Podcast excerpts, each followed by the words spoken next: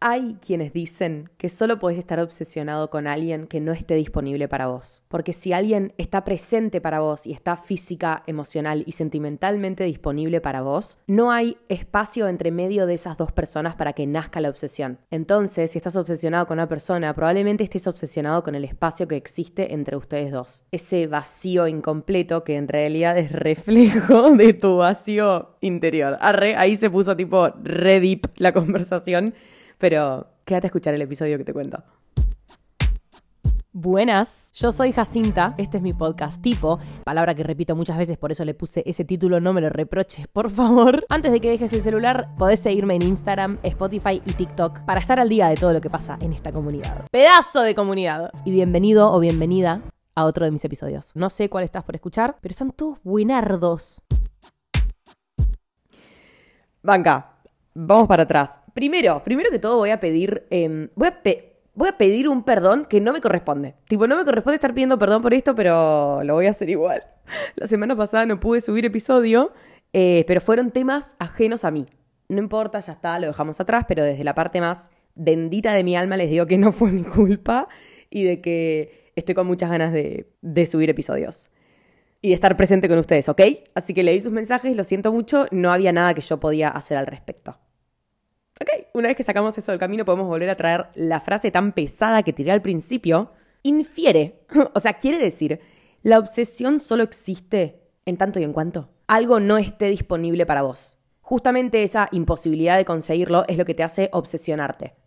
Si estamos hablando de personas es muy claro, tipo, cuando alguien no se muestra a nuestro alcance no disponible para nosotros, no presentes en el momento, es cuando nosotros más nos obsesionamos con el otro porque nos obsesionamos con la posibilidad de que ese otro o nos devola o nos conteste o nos considere o se fije en nosotros o tipo cumpla con lo que sea que nosotros queramos. La frase después se puso un poco más oscura y claro, decía esto de que el, el, vacío incompleto que hay entre esas dos personas, o sea, esa distancia, ese vacío entre esas dos personas, es reflejo del vacío que uno siente que lo trata de llenar obsesionándose hacia otra persona. Esto es como un poco fuerte. Que puede ser, sea, no es una fucking regla general, no es la ley de gravedad. Pero, igual de hecho, la ley de gravedad, claro, en el espacio no aplica. No, no sé. Nunca fui al espacio. Pero bueno, no, no aplica. Por eso flotas. Y lo que pasa y lo que pasa es que yo creo que en las relaciones, tipo, en nuestros vínculos, en nuestras relaciones amorosas, amistosas, maternales, paternales, de hermanos o de lo que sea, hay tanto por descubrirnos a nosotros mismos. Tipo, la manera en la que nosotros nos vinculamos nos dice un montón de nosotros. De hecho, reflejan mucho quiénes somos y qué buscamos, y qué nos da miedo y qué nos hace sentir seguros, etc. Hace poco leí en un libro que esto quizás no tiene mucho que ver con la obsesión, pero sí tiene que ver con la dependencia el depender de una persona. En donde puede pasar lo que decíamos recién, cuando uno quizás no se siente del todo seguro o del todo suficiente, busca esa seguridad en otras personas. Algunos de nosotros quizá crecimos en contextos, ya sea familia o colegio o facultad o, o hermanos, lo que sea. Quizás alguno de nosotros creció en un contexto en donde no lo hicieron sentir del todo seguro ni resguardados, ni cuidados, ni protegidos por tal o cual razón. Y lógicamente, tipo, yo verdaderamente pienso que la manera en la que vos tipo, te relacionas con tu primer núcleo, que es la familia, como sea que esté compuesta tu familia, em, siento que es como un primer gran es como un, primer gran acercamiento a cómo van a ser el resto de tus relaciones. No que estén condicionadas, ¿eh? sino que hay mucho de lo inconsciente. Tipo, pensar que tu familia es el primer fucking lugar en donde te, en donde te relacionás y conoces básicamente lo que es hablar con el otro, empatizar con el otro, ser bueno con el otro o ser malo con el otro. Eh, siento que son muy las primeras veces. Entonces, eh, este libro decía que, claro, si vos en tu familia no te sentís protegido, cuidado, seguro, suficiente, lo que mierda sea, casi me ahogo, trasladás ese sentimiento, podés llegar a trasladar esa sensación de descuido, de inseguridad o de peligro en otros contextos, o sea, con otra gente. Sentirse estable y seguro y suficiente es tan importante para nosotros que vamos a buscar esos sustantivos, creo que son, que vamos a buscar esos sustantivos en otros lugares. Si nadie fue nuestra red de contención mientras que crecimos, vamos a salir a buscarla a cualquier otro lado en el colegio, en tu grupo de hockey, en tu grupo de te va a trolombarte por la tarde de, no sé, lo que mierda sea en tu prima, o quizás, tipo, ya lo encontraste en tu familia y listo, ya está. Como que no tenés esa necesidad humana de sentirte protegida. O quizás alguno, tipo, desarrolla como sus propios mecanismos para sentirse protegido o protegida, ¿se entiende? Cuestión, muchas veces en vez de crear esa red de seguridad o de encontrarla en las clases de baile los jueves, en vez de construirla, dependemos de la otra persona para sentir todos esos sustantivos positivos que dije. Y muchas veces así nace también tipo una relación tóxica, ¿no? Como a partir de una falta que yo encuentro en el otro y después dejo pasar una banda de límites o casi digo banderas rojas. dejo pasar una banda de límites o red flags porque la otra persona está siendo mi red de contención, tipo no me importa cuáles son sus otras fallas, justamente a mí me hace falta, ¿entendés? Yo dependo de esa persona. Nada, que claramente no es una relación que empezó eh, desde el día uno así, porque nadie se queda en una relación que arrancó desde el día uno así. Justamente esa es la, esa es la complejidad de las relaciones tóxicas, tipo, algo te está dando, lamentablemente. Hay tantas cosas tipo feas en este mundo, o tantas cosas por las que la gente tiene que pasar, hasta que se da cuenta de que hay algo que la relación tóxica te está dando, ¿entendés? Más allá de que te esté quitando un montón, hay un beneficio que vos estás sacando de ahí, porque si no, ya te hubiese sido Claramente no estoy hablando en extremos ni en casos de femicidio ni de abuso, tipo, estoy hablando rangos em, menores, que son los que me siento tipo cómoda y, bien hablando, ¿no? Como que no estoy hablando de, cosas más fuertes porque no estoy capacitada para hacerlo, claramente. Em, entonces, nada, viste, muchas veces yo, tipo, en, en mi vida personal me encuentro como pensando, tipo, che, ¿por qué me hago mal en este ámbito? ¿O por qué no sé, quizás en el colegio era muy autoexigente y yo misma me preguntaba tipo, ¿por qué me exijo tanto? ¿Por qué me exijo al 10? ¿Entendés? Cuando puedo estudiar la mitad y sacarme un 7 con toda la furia, una cosa así. ¿O por qué soy cruel conmigo misma en este lugar? ¿Por qué pienso estas cosas? ¿Por qué tengo estos conflictos? ¿Por qué me meto siempre en lo mismo? ¿Por qué me cuesta tal cosa?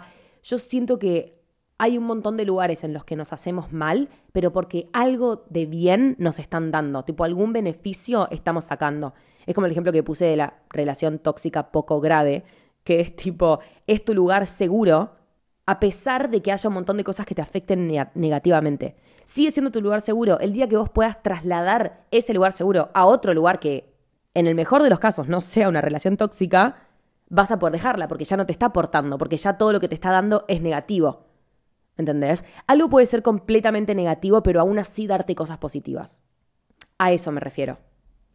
La clave es preguntarse qué estamos buscando en esa. Ahora pongo el ejemplo de relación tóxica, pero podés tipo pensarlo con cualquier factor de tu vida, realmente cualquier factor de tu vida.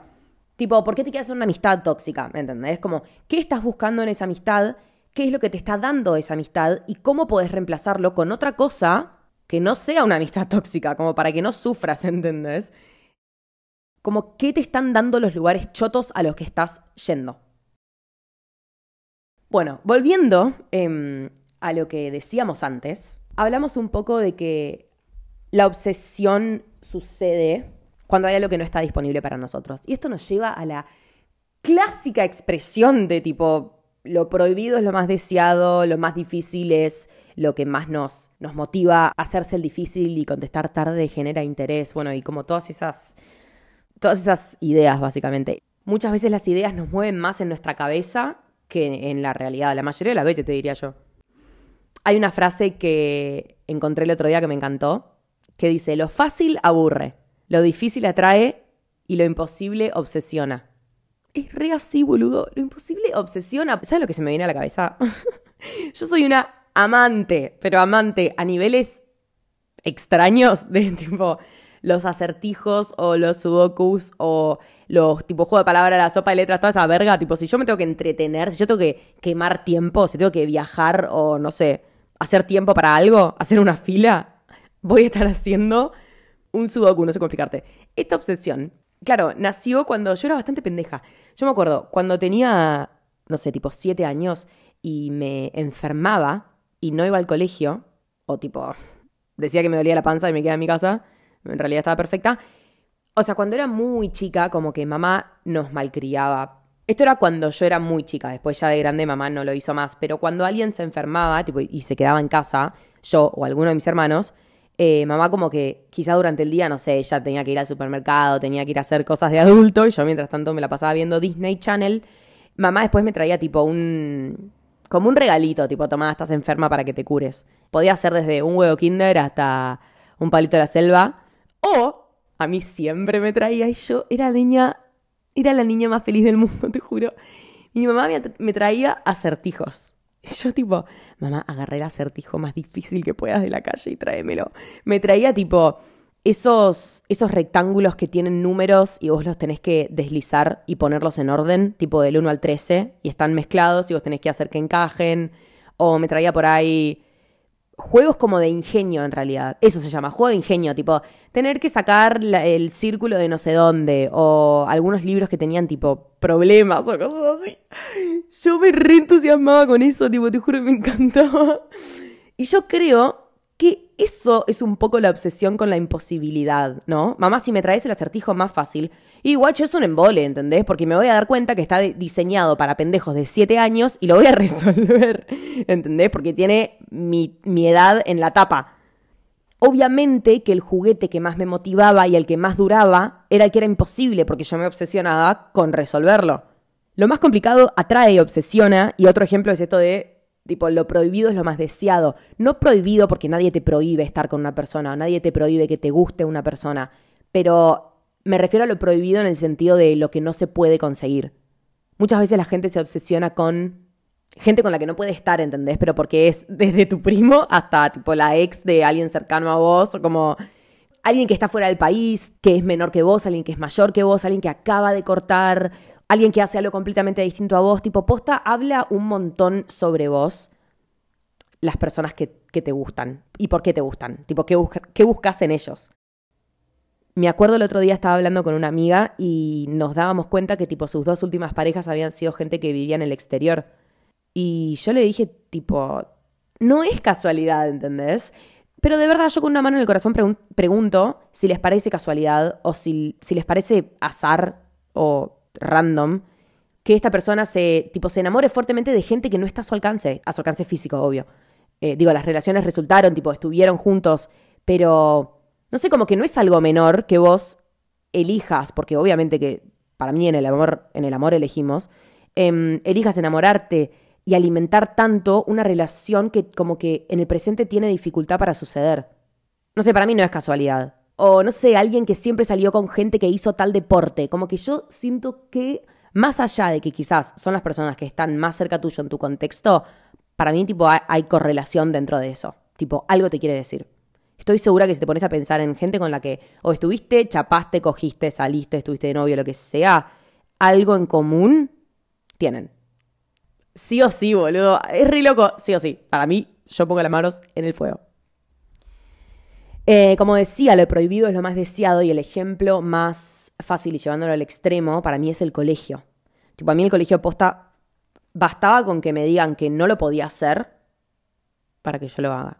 tipo real. Tipo, prohibime algo que lo voy a hacer, ¿entendés? Como que prohibí, prohibime algo que te voy a mostrar que lo puedo hacer. Eso también muchas veces pasa en las relaciones tipo de padres, como cuantas más prohibiciones, límites, castigos y penitencias, más rebeliones hay por parte del pendejo o la pendeja. O sea, eso es más que claro. Pero bueno, como que siento que las generaciones pasadas no lo tenían tan claro. Después vino gente que hizo estudios y se dio cuenta. y bueno, un par estudiaron y pudieron deducir estas conclusiones que hoy nos ayudan, ¿no? Y en el caso romántico, si alguien quiere estar con vos, no hace falta que lo persigas. No hace falta que la persigas. Claramente si la querés conquistar es una cosa, pero digo, después de esa etapa, si quiere estar con vos, no hace falta que lo persigas. Y si no quiere estar con vos, que te valga verga, ¿entendés? tipo, andate de ahí, andate. Andate del lugar en donde no quieran estar con vos y tu presencia y todo lo que vos tenés para ofrecer. Ya está, ya pasará otro tren, no murió nadie, chicos. De todos modos, ¿quién quiere estar con alguien que no quiera estar con vos? Como, es un poco loca la pregunta, ¿no? Como cómo nos quedamos en espacios en donde, en donde el otro tipo no, no quiere. O decís, ¿cómo vas a insistir, entendés? Tipo, ¿cómo vas a, insistir que, te quieran? Tipo, estás como rogando amor, ¿entendés? Como cuando algo no sucede, no sucede. Eh, lo digo tipo realmente con una mano en el corazón, si pudiera abrazarte, te abrazaría y... Mm, Digo, todos estuvimos ahí, también todos vamos a estar del otro lado, etcétera, pero, pero creo que quiero cerrar el episodio con eso. Tipo, si alguien quiere estar con vos, no hace falta que lo persigas. Y si alguien no quiere estar con vos, te vale una verga. ¿me entendés? Y perdón que sea tan grosera, pero real. Tipo, eso te tiene que valer. O sea, nada. Absolutamente nada. Bueno, eso. Con eso los dejo. Ahora sí, puedes suscribirte a mi canal de YouTube, darme un follow en Spotify, ponerle las estrellas que quieras a este episodio que me súper ayuda. Sepan que eso me reayuda, así que si no lo hiciste lo puedes hacer. Y bueno, nos vemos ya en el próximo episodio. Chau.